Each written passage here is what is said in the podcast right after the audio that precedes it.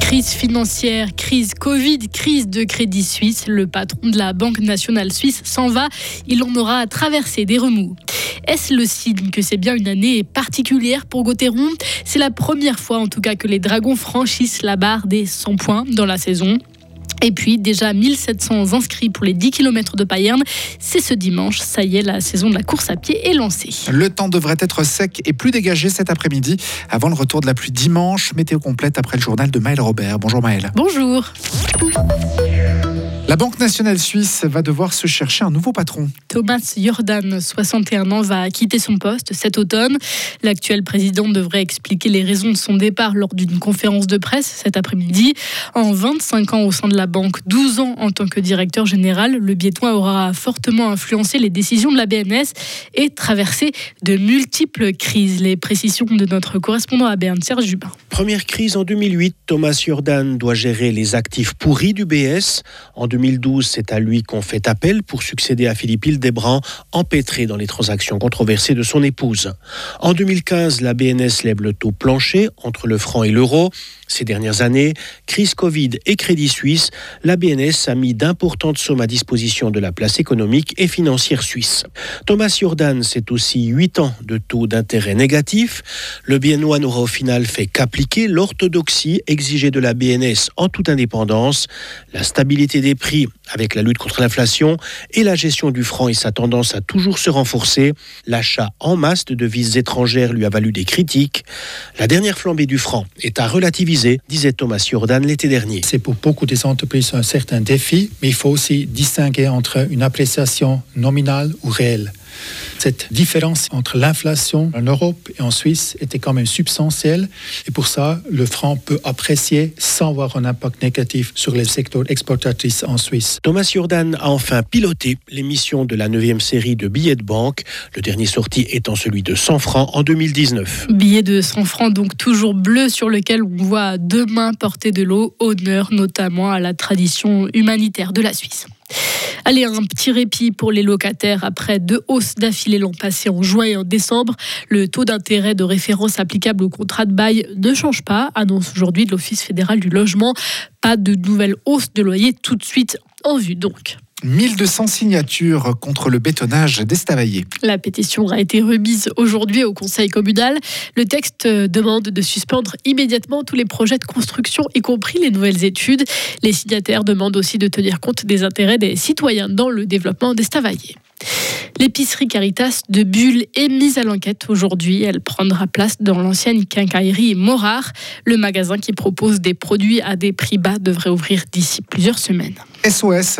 C'est le cri d'alarme lancé par les paysans hier à travers la Suisse romande et c'est le mot qu'ils ont formé en réunissant leurs tracteurs dans des champs, notamment à Vauru et à Lucie dans le canton de Fribourg, mais aussi lors d'autres rassemblements dans les cantons de Vaud, de Genève par exemple. Ces agriculteurs réclament notamment des prix rémunérateurs sur le prix du lait tout particulièrement. À l'étranger, des centaines de Russes rassemblés ce matin avec des fleurs et beaucoup d'émotions devant l'église de Moscou où doivent se dérouler les funérailles de l'opposant Alexei Navalny. Les policiers en nombre ont installé des clôtures dans tout le secteur. Une première dans l'histoire de Fribourg-Gotteron. Le club a atteint la barre symbolique des 100 points. Jamais euh, dans l'histoire, les, les, Dragons n'avaient donc euh, jusqu'ici engrangé autant de points en une saison. Ils ont franchi ce cap hier soir après leur victoire contre Lugano, victoire 4 à 2. Les hockeyeurs fribourgeois ont cette fois livré un match complet, contrairement à samedi contre Ajoie. L'attaquant Nathan Marchand. On avait à cœur de, montrer une réaction après le, match contre Ajoie. Maintenant, on a, peut-être un, peu moins de pression pour, euh, pour aller en brie. Une bonne journée de, repos demain, aussi être un, peu l'équipe tous ensemble, ça, ça fait que du bon. C'est que de bon augure. Maintenant aussi à, nous de nous préparer contre, contre Ambry parce que doivent aller chercher des points, ils vont tout laisser sur la glace. Donc, il euh, faut s'attendre un peu à un même type de match.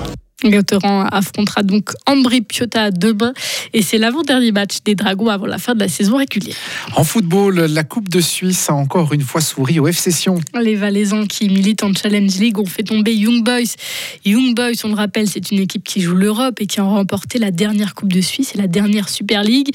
Les Sudenois se sont imposés 2 à 1 hier soir. Alors, le président du FC Sion, Christian Constantin, est-il surpris? Surpris, euh, surpris, je vais vous dire la vérité. Je trouve que mon équipe, est, elle est sympa. Maintenant, euh, on verra la suite. C'est encore un match gagné. Dans les saisons, il reste soit des bons championnats, soit des bons trophées de coupe. Le reste compte rien. Aujourd'hui, c'est un passage qu'on a fait, c'est un obstacle franchi, mais le chemin pour arriver au bout de ce qu'on veut, c'est encore, euh, est encore long et sinueux. Des propos recueillis par euh, Rhône FM. Les joueurs de Didier Tolo disputeront leur demi-finale de la Coupe de Suisse fin avril. Ce sera face à Lugano. L'autre match opposera Winterthur à Servette. Et puis la course à pied est de retour. Oui, oui, la saison sera lancée ce dimanche avec les 10 km de Payerne. Cette compétition fera office de championnat fribourgeois de la discipline. D'ailleurs, les régionaux Jonas Soldini et Jérémy Chouvet seront au départ. Les détails du parcours avec le responsable presse de l'événement, Mathis Chabornig. On part euh, vraiment euh, à côté du, stade de Payerne, stade municipal. Ensuite, on, on a une jolie ligne droite, euh, des fois à contre euh, à contresens du vent, direction euh, Corcelles. Ensuite, là, on passe vraiment dans les petits chemins pour contourner vraiment la zone industrielle et puis pour revenir au niveau de, du canal de la Broye pour vraiment après revenir en ville et puis terminer la première boucle. Et puisque les conditions sont quasi printanières, les organisateurs de ces 10 km de Payerne se préparent à accueillir beaucoup de participants. Ils sont pour le moment 1700 à être inscrits pour dimanche et c'est déjà 200 de plus par rapport à l'an passé. Retrouvez toute l'info sur frappe et frappe.ch. Radio FR. Quelle est la couleur du ciel? Le temps devrait devenir sec cet après-midi avec des éclaircies, surtout sur l'ouest, nous dit Météo News. Il fait entre 9 et 11 degrés en Suisse romande. Demain, ce sera toujours sec avec des éclaircies, principalement le matin. Pour dimanche, un épisode de feu nous attend avec quelques pluies à partir de l'ouest. Le début de semaine est pour l'heure incertain. La météo blanche, avec les remontées mécaniques des Alpes fribourgeoises et le garage Bernard Ponts à Villa-Saint-Pierre et Suzuki, le numéro 1 des compacts 4x4. Au lac Noir, il y a encore 5 cm de neige au sommet du domaine. Les randonnées sont possibles. Un télésiège est à votre disposition. À la Béra, 5 cm de neige en station, 25 au sommet du domaine. Il est possible de faire des randonnées. 4 pistes sur 9 pour vous aujourd'hui. Et puis au Paco, une randonnée sur les 6 à disposition vous attend pour ce vendredi 1er mars.